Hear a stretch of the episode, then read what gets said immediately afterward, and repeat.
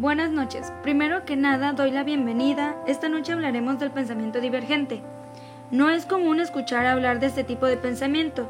Es por eso que les daré un pequeño concepto de este. El pensamiento divergente o lateral es aquel que busca resolver o solucionar un problema a través de propuestas creativas, diferentes y no convencionales. El pensamiento divergente incentiva la creatividad, el ingenio y por lo tanto complementa el pensamiento lógico o lineal que se aplica en las tareas diarias, transforma las dificultades en oportunidades y rompe paradigmas. Algunas características del pensamiento divergente son que es espontáneo y libre, representa la verdadera creatividad, genera ideas explotando posibles soluciones, las ideas pueden surgir de un modo cognitivo aleatorio, en forma de epifanías o de destellos de genio. Se explotan varias soluciones posibles y se hacen conexiones inesperadas. Hay características más importantes que favorecen esta modalidad del pensamiento. Generalmente son rasgos de personalidad como el anticonformismo, la curiosidad, la disponibilidad y asumir riesgos, el valor, la perseverancia y la resiliencia. Bueno, con este concepto podemos entender que el pensamiento divergente va más allá de la creatividad o del solo pensar lógicamente.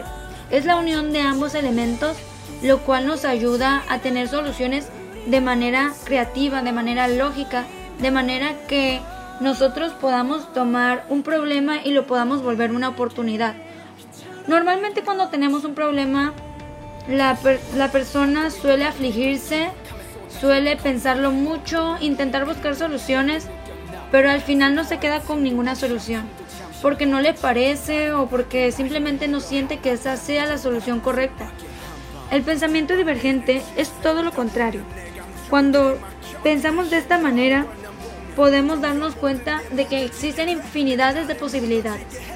Cuando me encontraba en mi segundo semestre de preparatoria, recuerdo que una compañera había quedado en elaborar una lona. La lona era para un trabajo que contaba como la calificación de todo el salón de la materia de ética. Pero pues eh, la compañera no la logró elaborar, no la logró elaborar por algún motivo.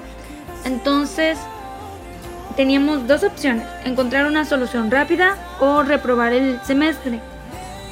Mm, junto con una compañera nos pusimos de acuerdo y dijimos, no, pues no podemos reprobar, tenemos que encontrar la manera de lograr salvar el semestre. Entonces decidimos elaborar un mural, preguntarle al maestro si había posibilidades de que elaboráramos ese proyecto sustituyendo la lona. Él nos dijo que sí. Nos movimos de manera muy rápida y eficaz. Eh, mm, solicitamos el apoyo de todos los demás y juntos nos unimos. Entonces, con esto me refiero a que tomamos de una situación que era muy complicada conseguir algún, alguna lona o algún material para exponer y dijimos, no, pues ¿con qué contamos? Contamos con esto y esto, contamos con ayuda de nuestros compañeros y disposición. Entonces nos decidimos a elaborar ese proyecto y utilizarlo como una oportunidad para unirnos más como grupo y para aprovechar cada una de nuestras habilidades. Bueno, ahora procederé a presentarles a diferentes personas de diferentes edades para que puedan observar cuál es la respuesta de cada persona conforme a las preguntas que yo les hago. Mi nombre es Jacqueline, tengo 25 años, soy secretaria bilingüe y estudié publicidad en la universidad. Pregunta 1. ¿Cuántos usos le puedo dar una flor? Uso decorativo para algún arreglo floral. Comestible, puesto que algunas flores pueden tener este uso. Y para la creación de esencias o perfumes. Pregunta número dos, ¿qué haces al ver este suceso cuando manchas tu prenda favorita? Y lo primero que haría sería tomar la prenda e intentar retirar la mancha y hacer todo lo posible para poder salvar la pieza. Número 3. Cuentas con el conocimiento para elaborar postres, pero no con el capital. Lo primero que haría sería eh, primero planear bien qué hacer. Hablo de pues, primero hacer tener un plan Uh, o tener una idea concreta de lo que quisiera hacer. Ya teniendo esto, buscaría a alguien que pudiera patrocinar el proyecto para así hacer un equipo, ¿verdad? Esta persona el capital y yo el conocimiento ya con la idea bien planteada y así juntos poder hacer que tenga éxito. Muchas gracias Jacqueline. Ahora proseguiremos con la siguiente persona. Bienvenida. Hola, mi nombre es Ilse, tengo 28 años, eh, estudié arquitectura, trabajo en una empresa de puertas metálicas y salidas de emergencia. Muy bien, vamos con la primera pregunta. ¿Quieres poner un negocio? Tienes buen léxico, eres buena con las cuentas y eres responsable, pero eres introvertida. ¿Cómo socializarías para ganar más clientes? Si tuviera la oportunidad, yo eh, promovería el negocio en páginas o redes sociales, que es lo que ahorita está como a la moda y lo que me ayudaría mucho a expandir el negocio. Y eh, siento que es la mejor forma de, de, crecimiento. Yo invertiría y organizaría las cuentas para poder este, promoverlo. Ok, ahora vamos con la segunda. ¿Qué harías si manchas tu prenda favorita?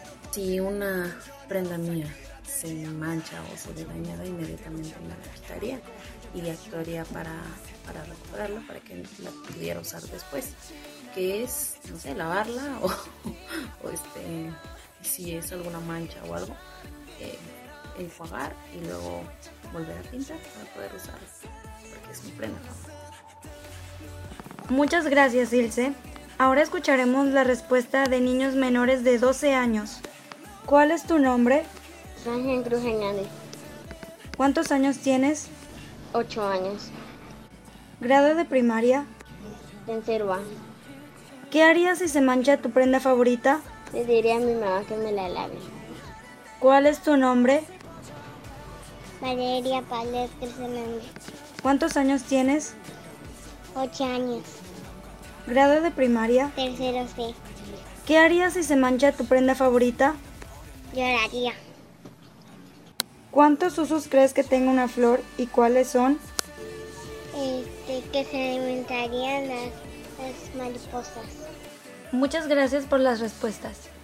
Ahora analizando cada una de las respuestas de niños y adultos, podemos llegar a la conclusión de que un niño responde conforme a lo que él piensa en el instante, no se detiene tanto a asimilar la respuesta, sino simplemente da lo primero que llega a su cerebro y lo dice. En cambio, los adultos asimilaron la respuesta, la pensaron durante algún momento o algún tiempo y así llegaron a la respuesta final. Prácticamente con esto lo que quiero decir es que muchas veces los niños suelen resolver los problemas mucho más rápido, incluso cuando vemos a un niño discutir con otro, al momento siguiente vemos que están reconciliados. Es porque los niños tienden a procesar las cosas un poco más rápido que nosotros los adultos. Entonces de esta manera llegamos a la conclusión de que nosotros tardamos más en masticar o más en procesar cada idea o cada problema y así logramos hallar un resultado pero no siempre es correcto o no siempre lo vamos a tener en el instante que lo queremos.